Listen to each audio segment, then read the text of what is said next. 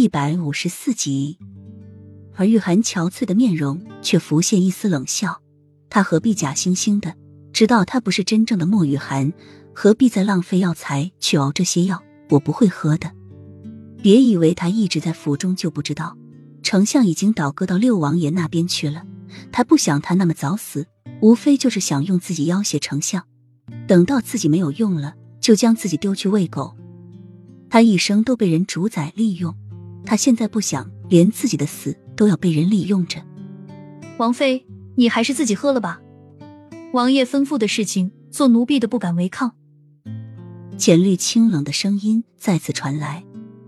雨涵依旧不动，浅绿轻一下身子，一手扼住雨涵的下巴，逼迫雨涵张开嘴，一只手则将碗里的药全数倒进雨涵的嘴里，动作利落，毫不轻柔。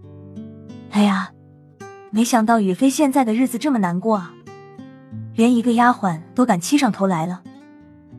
岳阳傲慢的声音从门外传来，身后跟着王爷新纳的几个小妾，脸上尽是得意之色。而浅绿就像没看到来人一样，不顾雨涵的挣扎，继续将碗里的药灌完。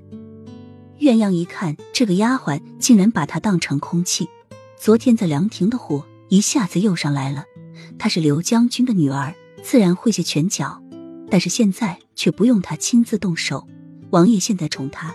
简直要把他宠上天了！你是没听到我说话吗？还不向我行礼！鸳鸯天生刁蛮任性，脾气又暴躁，凡是对他不敬的人，他都不会放过。仗着自己是王爷最宠的妃子，而且会点拳脚，完全忘记浅绿会轻易的躲过他的耳光，伸手直接一巴掌打了过去。这次浅绿并没有躲，而是紧紧的抓住鸳鸯的手臂，轻轻一扭。鸳鸯就开始吃痛的叫了起来：“刘妃，我想请你搞清楚，我不是丫鬟，而是王爷的暗卫。而且这西风院王爷已经下了命令，没有得到他的允许，谁也不能进来。王爷现在宠你，自然不会对你怎样。但是你身后这些小妾们……”浅绿依旧清冷的说着，一双行眸淡淡的飘过遇上前来帮忙的小妾们。